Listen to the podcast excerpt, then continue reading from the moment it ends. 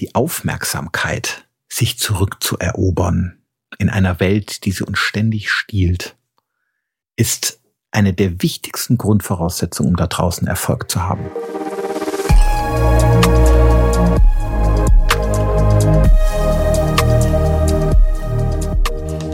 Lieber Professor Busch, einen wunderschönen guten Abend und herzlich willkommen zu unserem aktuellen Leader Talk. Ja, vielen Dank. Ich freue mich über die Einladung. Guten Abend. Sehr, sehr gerne. Ich war wirklich von Ihrem Buch begeistert. Im Unterschied zu vielen äh, klassischen angelsächsischen Bestseller-Autoren haben Sie es wirklich geschafft, ein Buch so zu schreiben, dass es über 260 Seiten mich gefesselt hat und nicht nach 40 oh. Seiten bereits schon klar war, worum es geht. Ja. Oh, was ein schönes äh, Kompliment. Das hat mir gut getan. Vielen Dank. Sehr, sehr gerne. Kopffrei, das ist ein sehr, sehr spannender Titel, äh, der auf Ihren Hintergrund und auch Qualifikation hinweist. In dem Kontext fand ich Ihre Aussage sehr, sehr spannend, wo Sie sagten, Fokus ist eine neue Schlüsselkompetenz der Zukunft. Mhm. Das ist ein sehr schöner Begriff. Ich weiß ja jetzt aus eigener Erfahrung, dass äh, Energie immer der Aufmerksamkeit folgt.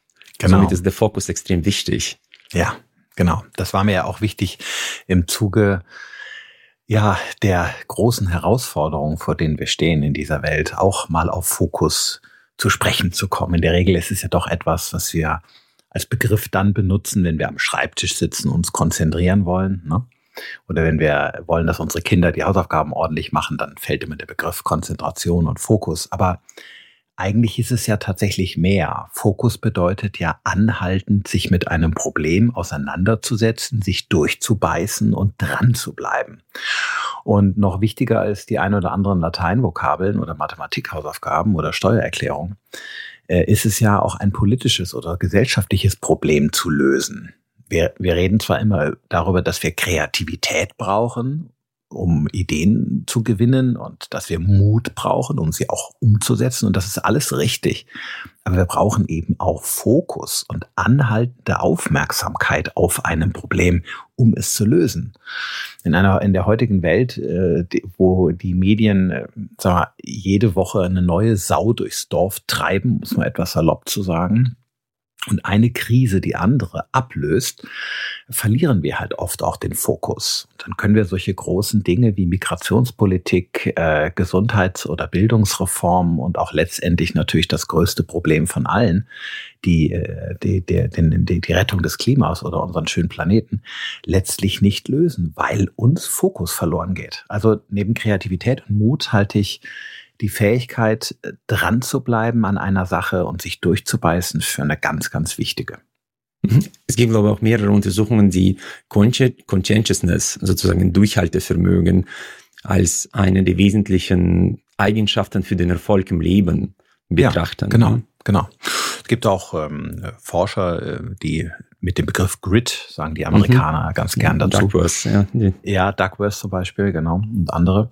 Genau das beschreiben neben Talent und guten Ideen und natürlich auch der Unterstützung durch viele liebe, gute Menschen, all das ist ja wichtig, keine Frage und will das auch nicht kleinreden. Aber die Fähigkeit, an was dran zu bleiben, mit Biss und Willenskraft, ähm, sich, sich einer Sache zu widmen und, und äh, ähm, kontinuierlich ähm, zu kämpfen um das, was einem wichtig ist, ist eben auch wichtig im Leben. Und es ist egal, ob wir im Hochleistungssport was äh, zustande bringen wollen, ob wir für äh, ein Studium lernen oder im gesamtpolitischen Sinne eben auch ein Problem lösen, vielleicht sogar über eine Legislaturperiode hinaus.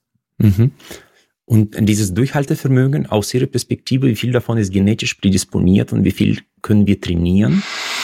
Ja, das weiß man ehrlich gesagt nicht ganz genau. Man muss sich da immer so ein bisschen auf Schätzungen verlassen, weil mhm. man sich vorstellen kann, dass es natürlich nur schwer zu messen ist. Aber man, man kann bei den meisten Eigenschaften davon ausgehen, dass wir einen Teil, den wir ungefähr auf die Hälfte einschätzen, vererbt bekommen. Der ist also Konstitution. Und die andere Hälfte ist das, was wir beeinflussen können. Und das macht auch Sinn, denn die Natur sorgt natürlich immer dafür, dass sie einen Teil der Eigenschaften, die sie von ihren Eltern bekommen, auch weitergeben. Übrigens die guten wie die schlechten. Viele haben ja ihren Sinn. Mhm. Andererseits sollen sie natürlich auch nicht der Klon ihrer Eltern sein und die Kopie, sondern sie sollen auch was Eigenes entwickeln. Und daher sind die anderen 50 Prozent äh, der variable Anteil. Das sehen wir bei unseren eigenen Kindern ja ganz oft, ne? die die gleiche Liebe von uns bekommen, die gleiche Erziehung, die gleiche Fürsorge, aber sind komplett anders in manchen Eigenschaften. Man fragt sich, Gott, wo hat der Junge oder das Mädchen das her? Ne? Also insofern, die Hälfte ist äh, vererbt und das finden wir bei unseren Kindern wieder und wir wiederum bei unseren Eltern. Und die andere Hälfte ist erworben, je nachdem, welche Menschen man begegnet, was man für Erfahrungen im Leben macht, was man für Erfolge und Misserfolge erlebt. Auch das prägt uns. Und um zurückzukommen zu dem Durchhaltevermögen, auch das ist natürlich nicht ganz unabhängig von unseren Lebenserfahrungen. Ich fand, äh, wenn wir die Brücke schlagen zum Selbstvertrauen, das ist ja so ein spannender Begriff aus der Perspektive des Durchhaltevermögens können wir unser, unser ja. Selbstvertrauen trainieren, indem man genau. das erledigt, was man sich vorgenommen hat, auch in kleinerem.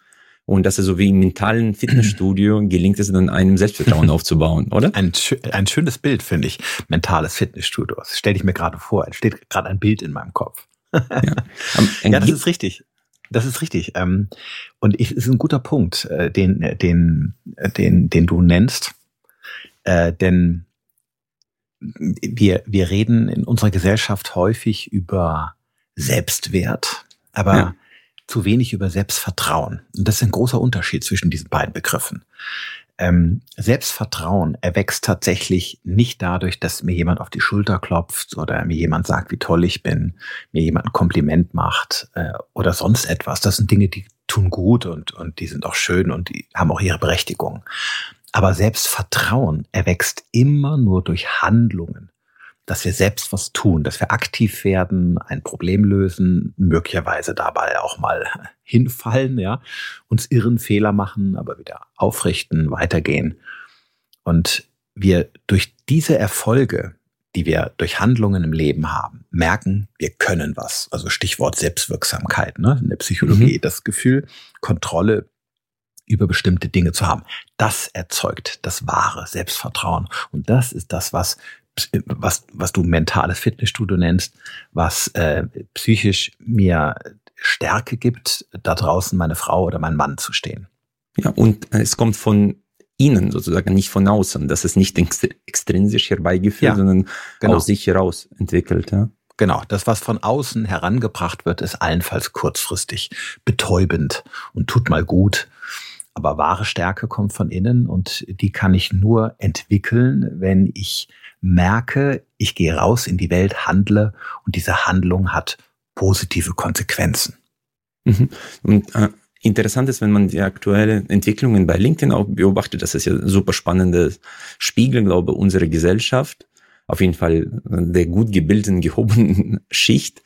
Und da sieht man immer wieder, nimm dich so an, wie du bist, akzeptiere dich, äh, du bist schon jetzt perfekt. Wenn man das aber aus der Perspektive der Potenzialentfaltung nimmt, das ist kein guter Ratschlag.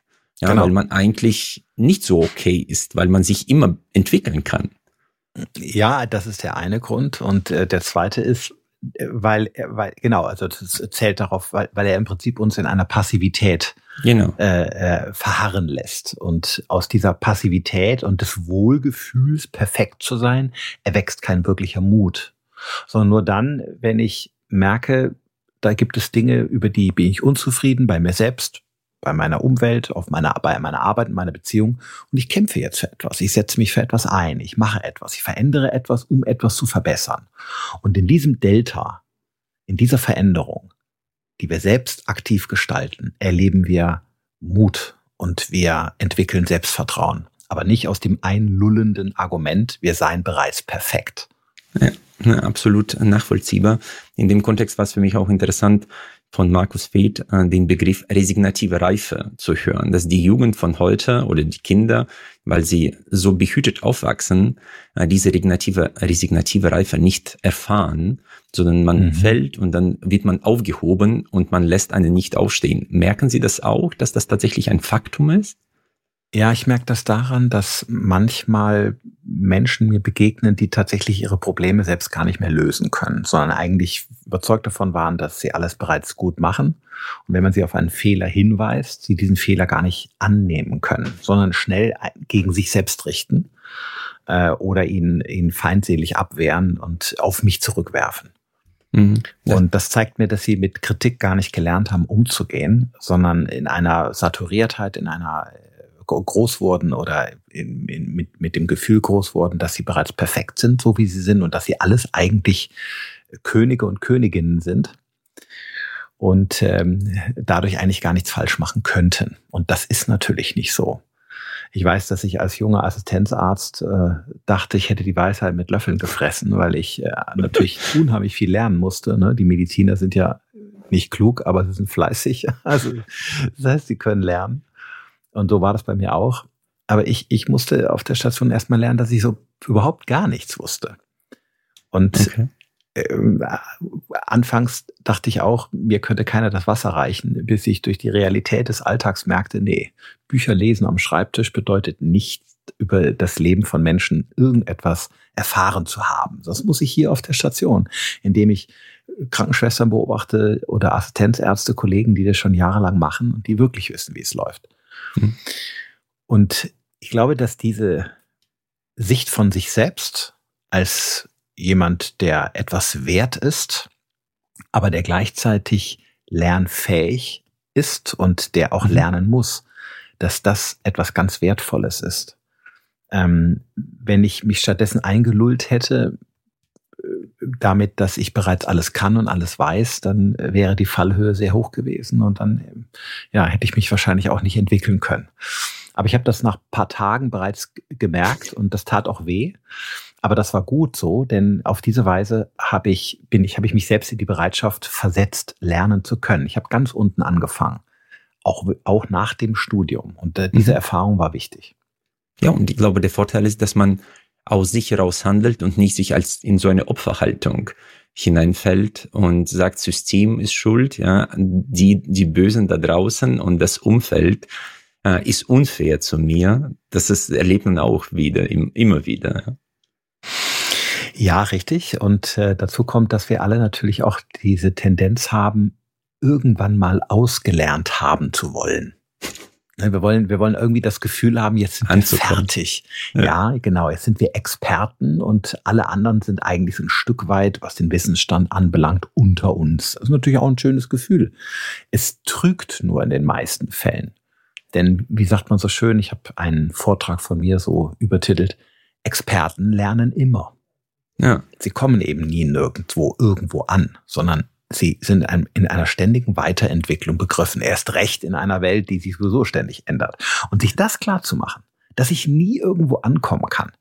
Selbst nicht, wenn ich 10.000 Stunden oder 100.000 Stunden irgendwas gemacht habe und durchaus eine gewisse Kompetenz haben mag, sondern ich bin in einem ständigen, äh, in einer ständigen Notwendigkeit, mich weiterentwickeln zu müssen und müssen. gleichzeitig zu dürfen, Mhm. Äh, es kann auch was sehr Befreiendes sein, weil, weil mich das von dem Druck auch befreit, irgendwie die Pole Position immer haben zu müssen. Also ich fand das eigentlich befreiend, äh, als ich, um nochmal auf das Beispiel zurückzukommen, als junger Assistenzarzt anfing, nach diesem ersten narzisstischen Sturz vom, von meinem Ross, ja, äh, bereits mhm. kurze Zeit später, ich bin eigentlich ganz unten in der ja. Fresslinie. Und das war eigentlich befreiend, weil in dem Moment konnte ich lernen und konnte aus jedem Tag etwas Positives mitnehmen. Ja, also ah, die Einstellung entscheidet dann ja. über das Erleben mhm. sozusagen, ja. Und das ja, ist immer einfach ja. günstiger, glaube ich, nicht aus der Opferhaltung heraus zu agieren, ja. Ja, fand, und das ist, das ist durchaus, das ist durchaus, also ich finde schön, dass wir darüber sprechen. Das ist durchaus auch eine Erwähnung wert. Wir, wir leben ja heute in einer Welt, äh, das kriegst du sicherlich auch mit in, in deinem Tun, wo der Status eines Menschen ja nicht mehr so sehr davon abhängt, was er besitzt, welches Auto vor der Tür steht oder wie, wie groß das Wohnzimmer ist oder wie, wie tief der Pool ist, den man im Garten hat. Ne? Für manche Menschen ist das immer noch wichtig. Aber so gesamtgesellschaftlich entwickeln wir uns ja Gott sei Dank gerade darüber hinaus. Aber es sind andere Statussymbole, die uns wichtig sind. Eben sich diese ganze Auskennerei zum Beispiel ist so ein typisches. Wir wollen Bescheid wissen und wir wollen dem anderen äh, durch einen Facebook-Post oder durch einen Kommentar zeigen, was wir alles wissen. Ne, wir, wir haben immer noch Statussymbole, sie haben sich nur verschoben. Und deswegen ist da eine gewisse, ist ein gewisses Paradoxon. Wir leben in einer Welt, die, wo Menschen gemessen werden daran, was sie können und wissen. Mhm. Andererseits leben wir aber in einer Welt, in der man ständig dazulernen muss und sich eigentlich klar machen muss, dass man nichts weiß, weil morgen schon wieder alles anders sein kann. Und das ist nicht ganz leicht aufzulösen. Und noch eine kurze Unterbrechung in eigene Sache. Sollte Ihnen unser Podcast gefallen, bitten wir Sie darum, dass Sie uns abonnieren und uns vielleicht mit einer guten Bewertung unterstützen. Das hilft uns auch bei Algorithmen von Spotify und Apple. Ich bedanke mich herzlichst. Ich fand eine Definition super spannend ist von einem anonymen Autor. Äh, wie definiert man die Hölle? Und er sagte, wenn man am letzten Lebenstag sich selbst in voller Entfaltung des eigenen Potenzials antrifft. Ja, sehr schön, ja, genau. Ja, Wahrscheinlich, weil ab dann geht es nur noch abwärts. Ne? Ja, genau. Und das war super spannend äh, für mich auch zu erleben. Und aktuell sieht man, dass die Menschen absolut unterschiedlich interagieren, auch äh, was zum Beispiel ideologische Standpunkte, Standpunkte anbetrifft, weil das Wissen ist ja auch nicht schwarz und nicht weiß. Aber ja. man tendiert dazu, das sofort in zwei Wahrheiten äh, aufzuteilen. Eine Wahrheit, die von mir ist und die ist richtig und es gibt keine andere mhm. Wahrheit. Ja, ja und, es ist äh, alternativlos gewissermaßen. Ja, schwarz und weiß und die Welt ist leider nicht schwarz und nicht weiß. Ja, und. Äh, ich glaube, bei den Konzernen, äh, auch bei Plattformen wie Meta und YouTube, derjenige, der die Aufmerksamkeit lenkt, lenkt auch die Menschen in gewisser Art und Weise durch Algorithmen und durch diese Blasenherstellung. Ja, ja das war im Prinzip der, der Hintergrund, warum ich zu dem Buch kam. Genau das, mhm. was du, was du erwähnst, weil ähm, mir klar wurde in der Behandlung meiner Klienten und auch in der Beratung. Ich bin ja nur die Hälfte des meiner Woche Arzt und Wissenschaftler, die andere Hälfte mache ich ja für Unternehmen Seminare, gebe Vorträge und so weiter. Ne? Mhm.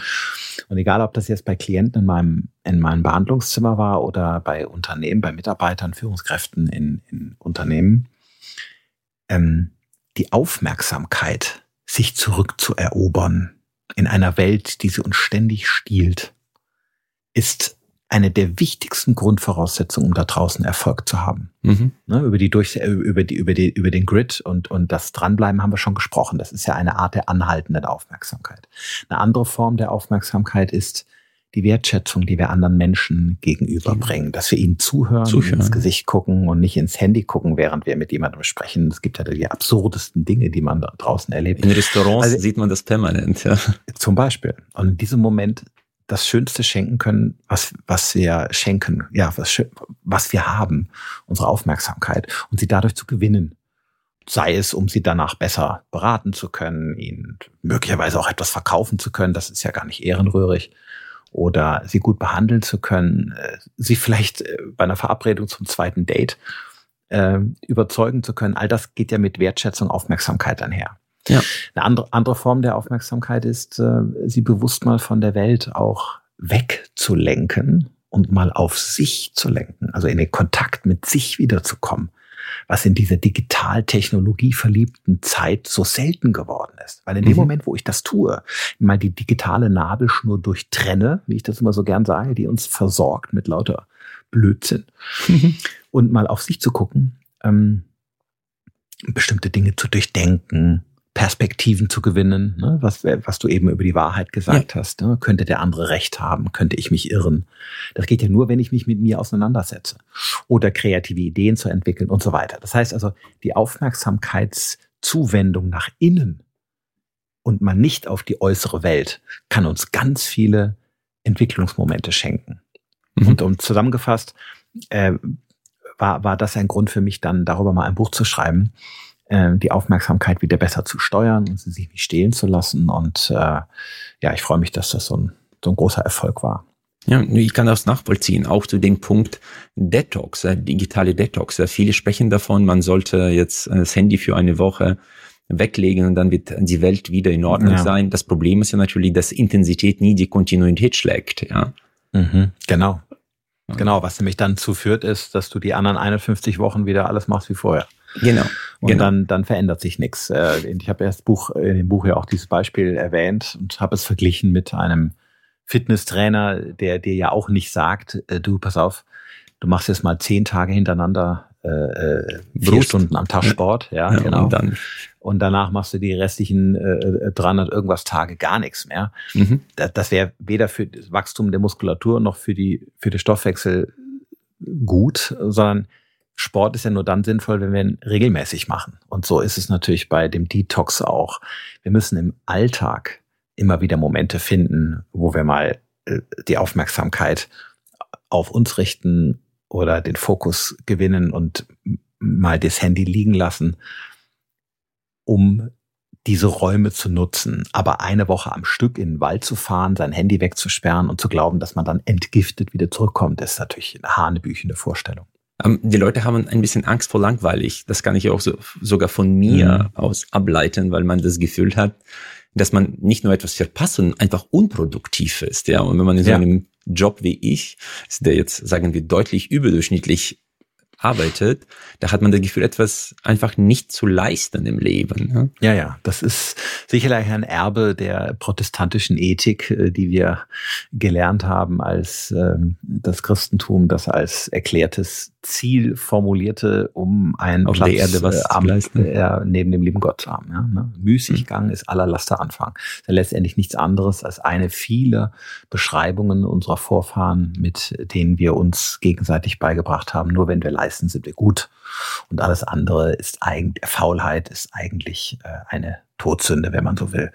Und heute erst erkennen wir, nein, sämtliche Leistungen, die wir bringen, sowohl die sowohl das analytische Denken als auch das kreative Entwickeln braucht Ruhephasen, wo wir nicht leisten, wo wir eben nicht effizient sind, nicht optimal und schon gleich gar nicht perfekt, sondern wo wir einfach nur sein dürfen. Nicht, weil wir faul sind, sondern weil wir unserem Gehirn dann die Möglichkeit geben, Dinge in Ruhe zu verarbeiten, zu verknüpfen. Es assoziiert, sagt man. Und entwickelt auf diese Weise für uns Lösungen. Wir finden Ideen, wir hören die innere Stimme wieder, unser Bauchgefühl. Das sind die alles Dinge, die uns immens weiterbringen im Leben und die zu, zu entdecken. Das ist, glaube ich, eine Herausforderung in dieser digital verliebten Welt von heute. Davon sprichst du, glaube ich, in dem Kapitel Kreativität. Mhm. Das ist ja. vom Nixon. Ich fand das super spannender Begriff. ja. ja, das habe ich, das habe ich gelernt durch meine Studenten. Also ehrlich, die Geschichte stimmt wirklich, auch wenn sie so klingt, als, als hätte man sich ausgedacht. Aber, aber es ist wirklich so passiert und das fand ich so schön. Ich habe äh, in der Tat das, ich habe in der Pandemie das Buch geschrieben, weil ich dann natürlich so ein bisschen die Zeit hatte, die Muße, meine Gedanken mal zusammenzufassen und erzählte meinen Studenten äh, dann immer davon. Und die motivierten mich, indem sie regelmäßig fragten, ja, wie sieht's aus, wann ist es soweit? Und irgendwann erzählte ich ihnen davon, wie wichtig es ist, ab und zu mal vor sich hin zu träumen, ne, mal nichts zu tun. Und ich meinte natürlich ohne Handy. Und dann sprach ich immer vom Chillen.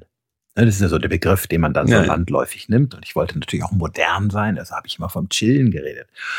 Und dann guckten sie mich schon so seltsam an und ich merkte, oh, hier stimmt irgendwas nicht. Und dann fragte ich nach und meinte, warum guckt ihr mich so an? Und dann sagten sie, ja, sie, sie meint doch immer offline. Sag ich, ja, chillen. Nee, Herr Busch meinte dann, chillen ist immer mit Handy. Hm. und dann merkte ich, dass ich gar nicht den richtigen Begriff hatte. Chillen ist heute immer mit Handy, egal ob man auf der Couch liegt, in der Hängematte. Und dann geschieht noch weiter, dann fragte ich, ja, wie heißt denn dann der Begriff für das, was ich meine? Also ich meine natürlich offline. Chillen minus Handy sozusagen. Ne? Ja, und dann sagten sie Nixon. Also, so kommt es. Nixon, ne? Nixon. Und Nixon ist tatsächlich mathematisch chillen minus Handy. Ah, das ich ist dann, ja cool. Ich habe dann recherchiert, das äh, Wort Nixon gibt es wirklich. Ich schrieb es zunächst mit X, als ich bei Google eingab, fand natürlich nichts. Und dann äh, kam ich irgendwann drauf, dass es aus dem Dänischen abgeleitet ist. Es wird mit K und mit S geschrieben, Nixon. Okay. Und das heißt so viel, jetzt sehr vereinfacht ausgedrückt von mir, wie, wie geistiges Nichtstun. Also man gruscht so vor sich hin und kann motorisch irgendwie so ein bisschen was räumen und so, aber beschäftigt sich geistig nicht viel mit irgendwas. Und dieses geistige Nichtstun, dieses Nixen, das ist das, was ich meine. Aber wie wichtig das ist, das ist mir erst ähm, bewusst geworden, als ich ihr Buch gelesen hatte. Und ich habe mich ja. jetzt wirklich gezwungen, auch wenn ich im Zug fahre, nicht permanent in Pausen aufs Handy zu schauen, sondern zu sagen, ja, okay, klasse. ich schaue jetzt aus dem Fenster, wie Sie das sagen. Ja. ja. Und, und, und ich, ich verspreche Ihnen auch, dass nicht bei jedem Blick durchs Fenster wird, wird Ihnen sofort irgendwie eine spektakuläre Idee kommen. Natürlich nicht, das kann man nicht versprechen. Aber wenn Sie, am, wenn Sie das jetzt mal ein paar Tage machen, ja und, und, und, und man am Ende des Tages sich hinsetzt und ein kurzes Feedback gibt, so was, vielleicht sogar aufschreibt die Ideen, dann, dann wird man sehen, kommt man am Ende des Tages fast immer zu irgendwelchen guten Einfällen. Und diese Einfälle, die kommen einem nicht auf einer Telefonkonferenz, so, ja? Oder wenn ich jetzt hier, ist ja die Weihnachtszeit jetzt im Adventssamstag irgendwie in der Einkaufszone ums Überleben kämpfe, ja? Ja, ja. Sondern wenn ich nixe. Ja. Dann kommen doch die besten Ideen, sind wir doch ehrlich. Beim Spaziergang durch den Wald, beim, was hast du gesagt? Beim ICE-Blick durchs Fenster oder wenn ich in die Berge gehe. Oder dann duschen. kommen doch die besten. Dusche auch, ja. Ja. Von mir aus auch das, genau. Ja. Nee, das war für mich auch super spannend, weil du mir sozusagen das schlechte Gewissen genommen hast, nicht zu tun, ja. Und das freut mich. Nicht zu verpassen. Das war für mich auch ja. super spannend. Auch, ich ja. glaube, man sagt ja auch, äh, wir schlafen eine Nacht drüber. Und das gibt's fast in jeder Sprache oder in jeder Kultur, diese Aussage, Stimmt. dass Stimmt. man dann nachts ja. verarbeitet, die Themen. Deswegen kommt beim Duschen etwas ja, oh. genau. Das ist nämlich, das ist ein schöner Vergleich, den du nimmst, da hast du völlig recht. Das Schlafen ist nämlich dem Nixen sehr ähnlich. Es ja. ist ein sozusagen erzwungener äh, äh, Kappen der Nabelschnur, mit die mit Informationen versorgt. Wir haben die Augen zu, wir hören nichts mehr, wir, wir, unser Bewusstsein gleitet ab in die Innenwelt. Und äh, dann werden wir nicht mehr mit so viel Information von außen versorgt. Das Gehirn kann sich endlich mal mit allem selbst beschäftigen. Und dann wird ein bestimmtes Netzwerk hochgefahren, das mhm. sogenannte Default Mode Network im Gehirn. Und fängt an zu assoziieren, wie ich es eben schon sagte. Und dann fangen wir an zu verknüpfen, Ideen zu entwickeln. Und diese Ideen zeigen sich nachts in Form eines Traums. Das sind oft natürlich ganz absurde Geschichten, klar. Die löscht man dann auch am nächsten Tag wieder.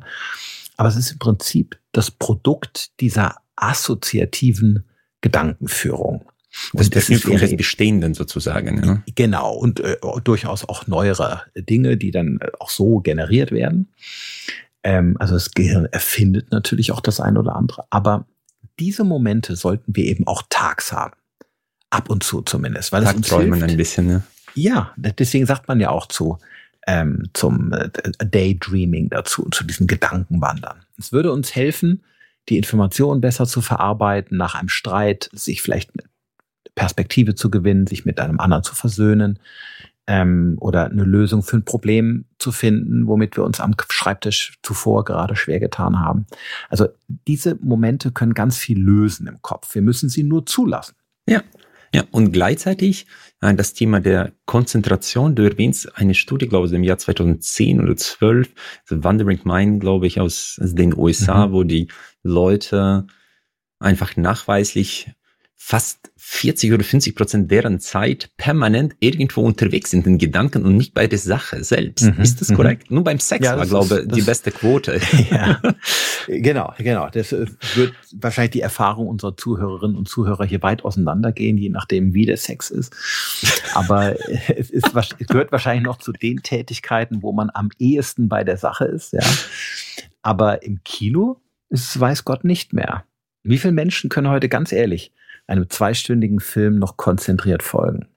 Ja. Und wer, früher hat man im Kino die Handys noch nicht gesehen, aber wenn man sich heute mal den Spaß macht, ins Kino zu gehen, setzt sich in die letzte Reihe, guckt von hinten nach vorne und man verfolgt den Film und es kommt eine langweilige Szene, dann sieht man überall die Bildschirme aufploppen. Muss man darauf achten, überall wird es plötzlich hell. Ja, ja, ja.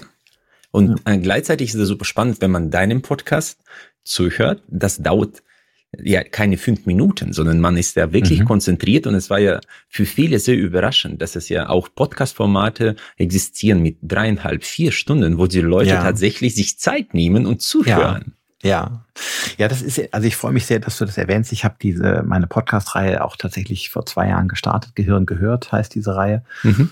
Und äh, da mache ich jeden Monat eine Folge. Mehr ist es nicht, aber immer so eine Dauer von 25 Minuten, maximal 30, aber nie darüber hinaus. Irgendwas mhm. Lustiges, Spannendes ne, aus der Welt von Geist und Gehirn. Und ich gebe mir natürlich in der Tat sehr Mühe, ich weiß nicht, ob ich es immer schaffe, ich hoffe das natürlich, ähm, den Spannungsbogen so zu knüpfen, dass man mir auch eine halbe Stunde folgen kann. Das mhm. ist immer ganz lustig, spannend, praxisnah, mhm. irgendwas, was für die Leute relevant ist. Und oberstes Prinzip von mir ist, langweile die Leute nicht.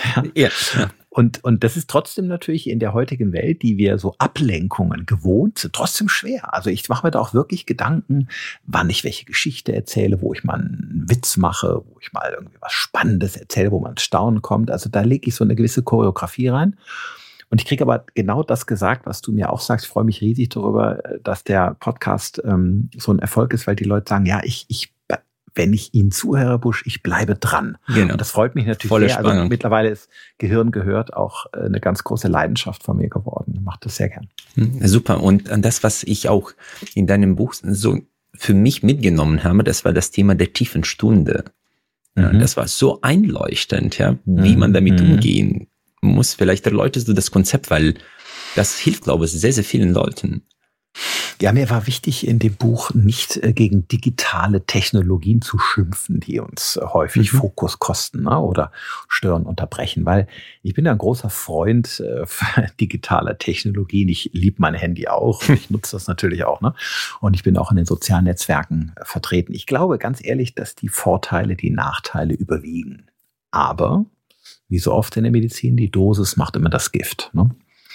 Und wenn wir äh, uns unsere Aufmerksamkeit selbst nicht steuern, dann wird sie gesteuert. Der berühmte mhm. Philosoph Epiktet hat mal gesagt, ähm, wenn du nicht selbst bestimmst, mit welchen Gedanken du deinen Kopf füllst, dann werden es andere für dich tun.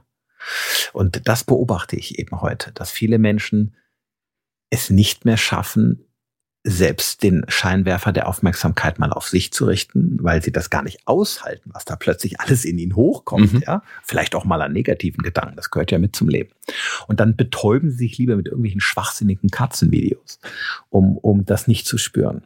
Ja. Oder sie schaffen es nicht mehr, die Konzentration mal eine Stunde auf eine wichtige Sache am Schreibtisch zu richten und weil sie nicht motiviert sind oder weil es zu anstrengend ist und lassen sich alle fünf Minuten von irgendeinem Blödsinn unterbrechen.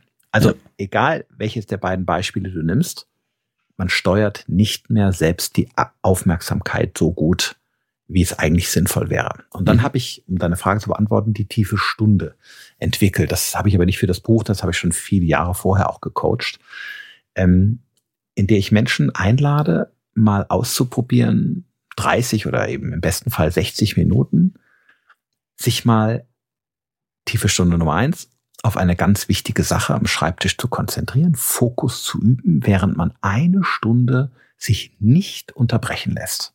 Mhm. Weder durch E-Mails noch durch Handy, aber auch nicht auf Toilette geht oder sich zwischendurch einen Kaffee holt, sondern wirklich einer Sache seine volle Aufmerksamkeit schenkt, in einer Sache richtig versinkt, selbst wenn sie anstrengend ist.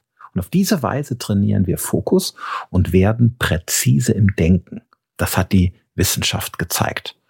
Und tiefe Stunde Nummer zwei, das ist dann im hinteren Teil des Buches, empfehle ich genauso mal 30 oder 45, vielleicht auch 60 Minuten, bewusst mal den Kontakt mit sich selbst zu wagen mhm. und auch hier nicht den, in dem Konsum wieder zu verfallen, also über diesen Impuls der Langeweile, den du eben angesprochen hast, hinaus auszuhalten, mal mit sich im Kontakt zu bleiben, mal über, also eine Gedanken wandern.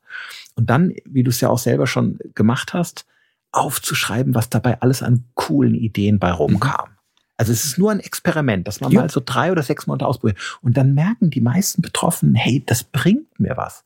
Ich arbeite effizienter, ich komme auf gute Ideen, ich bin abends entspannter. Und dann kann die tiefe Stunde einfach eine Maßnahme sein, die das Leben besser macht. Ja, und äh, produktiver und äh, das, was ich auch interessant fand, dass du aus der Perspektive der biologischen äh, Tagesform den späten Vormittag empfehlst, zwischen elf und zwölf. Jetzt mhm. war deine persönliche Erfahrung, aber mhm. bei mir fühlt es sich auch gut an, ja. Ja, aber das ist ja sehr, und das ist jetzt sozusagen die B-Note. Ja? Die A-Note wäre es überhaupt zu machen, die B-Note wäre, dass man eine bestimmte Uhrzeit nimmt. Ich habe das deswegen empfohlen, weil nach den meisten zirkadianen Rhythmus äh, Forschung ähm, wir sagen können, dass die, das höchste Maß an Aufmerksamkeit zwischen neun und zwölf ist. Okay. Daher wäre es sinnvoll, irgendwo in diesem Korridor zu machen. Aber das muss nicht sein. Das kann vielleicht auch nicht jeder Mensch im Alltag. Insofern wäre das die Sahnehaube. äh, aber das ist nicht unbedingt, ja, genau. Es wäre nicht unbedingt nötig. Okay. Und äh, diese fehlende äh, Konzentration ist unter anderem auch durch Dopamin getrieben. Ich meine, auch die Katzenvideos bringen anscheinend uns eine gewisse Befriedigung, ja, weil es ja, klar. Dopamin ausschüttet. Und ich habe mich mal ausgetauscht über meinen Newsletter. Da hast du gesagt, naja, bin ich gespannt, ob da jetzt eine Methode existiert, wie man Dopamin steuert, ja. Also mit Ach so, ja, ich mich mit ja, einem ja. Zwinkersmiley. Sag, ja, ist okay, ja, schwierig, das, schwierig. Ja, das, das ist alles richtig. Äh, warum ich äh, den, äh, warum ich da so ein bisschen suffisant äh, drauf ansprach, war, weil das natürlich in der Wissenschaft oft sehr stark vereinfacht. Äh, nicht in der Wissenschaft, sondern in den Medien sehr stark mhm. vereinfacht wird da draußen. Ne? Man, man weiß, dass Dopamin damit zu tun hat, dass wir uns so lustvollen neuen Reizen zuwenden, also sagen wir mal dem Handy, der SMS im Startbildschirm und so. Und da denkt man, man könnte das jetzt beeinflussen, indem man seinen Dopaminhaushalt irgendwie beeinflusst durch ein Medikament oder Nahrungsmittel. Und so einfach geht's natürlich nicht. Ne? Also es ist richtig, dass Dopamin dabei eine Rolle spielt, wenn wir uns ablenken lassen und wenn wir uns ähm, der Ablenkung zuwenden, weil wir irgendwie was Cooles äh, vermuten, was jetzt kommt, was passiert. Wir sind hungrig danach. Aber man kann in diesen Stoffwechsel zumindest nur sehr schwer eingreifen. Ja. Na, super, vielen Dank. Vielleicht noch ein paar Fragen zum Abschluss. Äh, lieber Volker, äh, was ist aus deiner Sicht das Buch, das dein Leben in gewisser Art und Weise geprägt hat? Hast du da einen Titel? Oh, da gibt's bestimmt ganz viele. Das weiß ich ob ich das jetzt so spontan? auf ein Buch. Puh, ganz spontan. Also, mir ist es blöd zu sagen. Also, prägen tun dann immer die Bücher, die man selbst schreibt. Das, das ist so eine Rolle. Kann ich nachvollziehen weil, bei deinen. Ja, ja, ne? Ja, nee, gar nichts hat gar nichts mit mir zu tun. Das wird wahrscheinlich jeder Autor auch sagen. Aber nicht, weil man seine Bücher so toll findet, sondern ist ein anderer Grund. Weil man, weil man durch das Schreiben unheimlich viel recherchiert und liest. Und strukturiert. Andere, richtig und man lernt andere Menschen kennen, andere Bücher kennen. Man lernt sehr viel vom Leben. Und ich habe durch dieses Buch auch zu unglaublich vielen neuen Perspektiven äh, kommen dürfen, mhm. äh, die mir durch die wissenschaftliche Arbeit im Labor selbst verwehrt geblieben wären. Aber gut, das ist ja jetzt nicht genau die Antwort, die du, die du wolltest. Also welches andere Buch mich wirklich, da gibt es ganz viel. Also ich, ich auch das klingt vielleicht blöd, aber mich sehr geprägt hat die Bibel.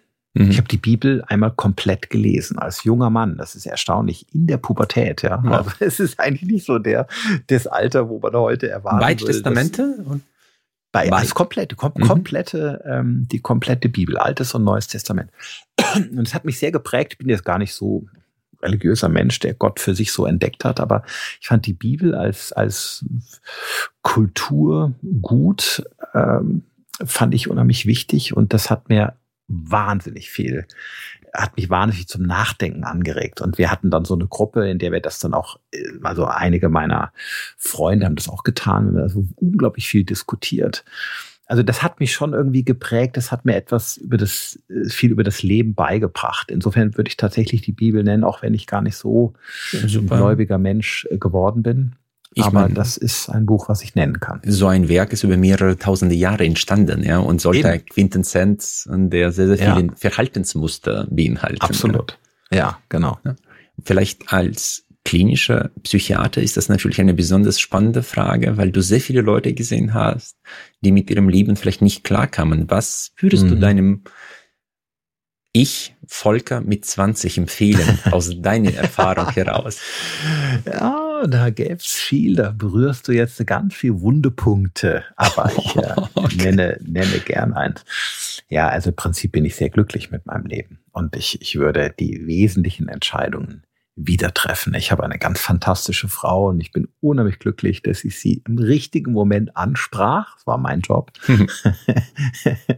und sie hat Ja gesagt, äh, sich mit mir zu verabreden und irgendwann Ja gesagt, mit mir zusammenzuziehen. Und daraus sind zwei ganz wundervolle Kinder entstanden. Und ähm, in der Tat ist es ich habe mein Buch meiner Familie gewidmet. Es gibt für mich tatsächlich nichts, also wirklich gefühlt, ganz tief im Herzen gefühlt, nichts Wichtigeres.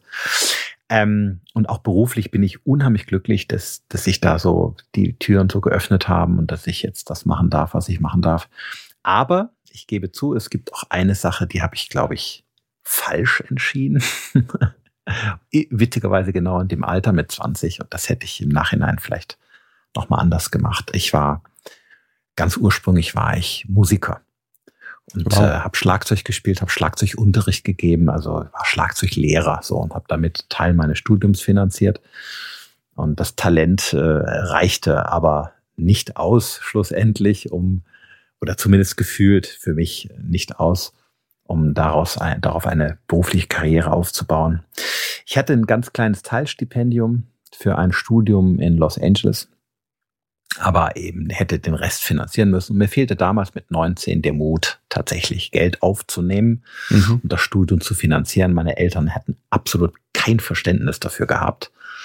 Und äh, das, diesen Mut hätte ich mit 40 äh, jetzt gehabt. Mit 20 war ich zu feige und deswegen weiß nicht, ob ich das mir, für mich haben sich die Wege ganz wunderbar äh, verändert und ich bereue es in dem Sinne nicht. Aber ich würde jungen Menschen trotzdem raten, wenn sie, für etwas brennen, ähm, zu versuchen, diesen Traum sich zu erfüllen und sich nicht abbringen zu lassen von Mutig Konventionen oder Regeln. Genau, das, was mir gefehlt hat, ähm, ich erkenne, wie, wie wichtig das ist und wie sehr junge Menschen aufblühen, wenn sie ihren Weg gehen, auch wenn es überhaupt nicht dem entspricht, was ihre Eltern ihnen vorgeben. Aber nochmal, für mich hat sich der Weg trotzdem sehr glücklich entwickelt. Ich, ich gucke also nur mit allenfalls einem weinenden Auge zurück. Okay.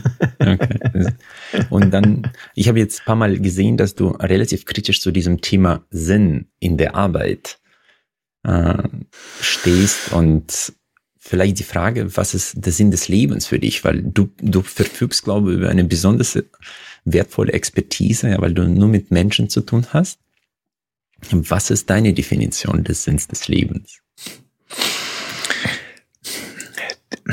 Also die Antwort ist davon abhängig, auf welcher Ebene man die Frage mhm. diskutiert. Ähm, in einem philosophischen Sinne wird man, glaube ich, keine allgemeingültige Antwort finden, die für alle Menschen gleich ist. Im konkreten Leben da draußen, wenn Menschen ihrer Frau oder ihren Mann stehen, ist meistens das sinnvoll oder wird als sinnvoll erlebt, was Menschen in ihrem Leben erfolgreich zustande bringen. Also anders ausgedrückt, Menschen empfinden ihr Leben sinnvoll, wenn sie ihre Bedürfnisse befriedigen können, wenn sie ihren Rollen gerecht werden, wenn sie das tun können, was sie für ihre Aufgabe halten. Also mhm. ein einfaches Beispiel. Eine junge Mama hat ein Kind zur Welt gebracht und hat sich entschieden, bald wieder arbeiten gehen zu wollen, was ja schön und begrüßenswert ist. Und sie organisiert eine Kita. Sie, äh, der Mann hilft ihr und sie kümmern sich beide wechselhaft ums Kind und sie möchte trotzdem in Anführungsstrichen Karriere machen oder möchte sich beruflich einbringen, sich selbst verwirklichen. Und sie schafft es, durch ein entsprechendes Arbeitsmodell und Familienmodell diesen Rollen gerecht zu werden. Dem Kind geht's gut, die Ehe ist gut, der Arbeitgeber ist zufrieden. Dann empfindet sie ihre Arbeit als sinnvoll und dann empfindet sie Sinn, so, ne, das, was ihre Arbeit anbelangt. Dafür ist der viel zitierte Purpose nicht zu entscheiden. Das ist das, was ich, ich glaube, das ist das, was du ja. meinst, worauf du dich beziehst. Wir interpretieren Sinn häufig so metaphorisch. Also nach dem Motto, Menschen können ihre Arbeit nur als sinnvoll empfinden, wenn sie bedeutsam ist und Oder die über Welt sie hinausgeht, die Welt rettet. Und das ist ein ziemlich elitärer Anspruch, ehrlich gesagt, der auch sehr arrogant ist. Ja. Weil es zwar nicht falsch ist, also Menschen, die etwas Bedeutsames tun gesellschaftlich, äh, finden natürlich Sinn und das ist etwas Wundervolles, wenn Menschen dieses Privileg haben, etwas tun zu dürfen, was die Welt rettet. Aber es ist keinesfalls die Vorausbedingung, um sein Leben sinnvoll zu empfinden. Ne? Menschen können auch einfach nur Kartons packen und trotzdem das Gefühl haben, einen sinnvollen Job zu haben. Er nützt aber äh, über die Kartons hinaus niemandem etwas und er rettet auch nicht die Welt und es ist auch nicht gesellschaftlich extrem anerkannt oder für uns Menschheit bedeutsam. Aber. Aber es ist wertschöpfend und derjenige hat, kommt pünktlich nach Hause und hat einen netten Chef und er kann seinem Hobbys nachgehen. Vielleicht ist er noch Förster und kann am Wochenende raus, weil er eben Kartons nur Montag bis Freitag packen muss und so weiter. Das heißt, auch im ganz kleinen Bereich oder auf einem äh, auf einer niedrigen hierarchischen Stufe, und das meine ich nicht despektierlich, ja, ähm, können Menschen ihre Arbeit als sinnvoll empfinden, ohne gleich äh, sozusagen den, den, den Kosmos irgendwie vor dem Untergang zu retten. Und von dieser arroganten Haltung müssen wir uns ein bisschen befreien, weil wenn wir versuchen, krampfhaft in jedem kleinen Job und sei es nur das Ausschenken von Kaffee ja, äh, einen extremen Sinn den Leuten einzureden, dann verarschen wir sie ehrlich gesagt und dann verlieren wir sie auch. Vielen, vielen herzlichen Dank, lieber Volker. Das war wirklich sehr spannend. Ich bedanke mich herzlich. Klasse, sehr danke. Die, ich glaube, den äh, Spannungsbogen ist auch äh, hochhalten können. Dank dir. Danke dir. Ja, dank deiner schönen Fragen. Das war ein sehr rundes Gespräch. Hat mich sehr wohl gefühlt. Vielen lieben Dank. Danke dir.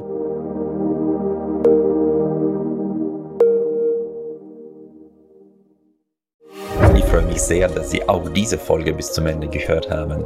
Wir investieren viele Ressourcen und Leidenschaft, um diesen Podcast möglich zu machen. Sie würden uns sehr helfen, wenn Sie dem Podcast folgen und vielleicht auch bewerten würden. Ich danke Ihnen im Voraus. Ich freue mich auf unser Wiederhören.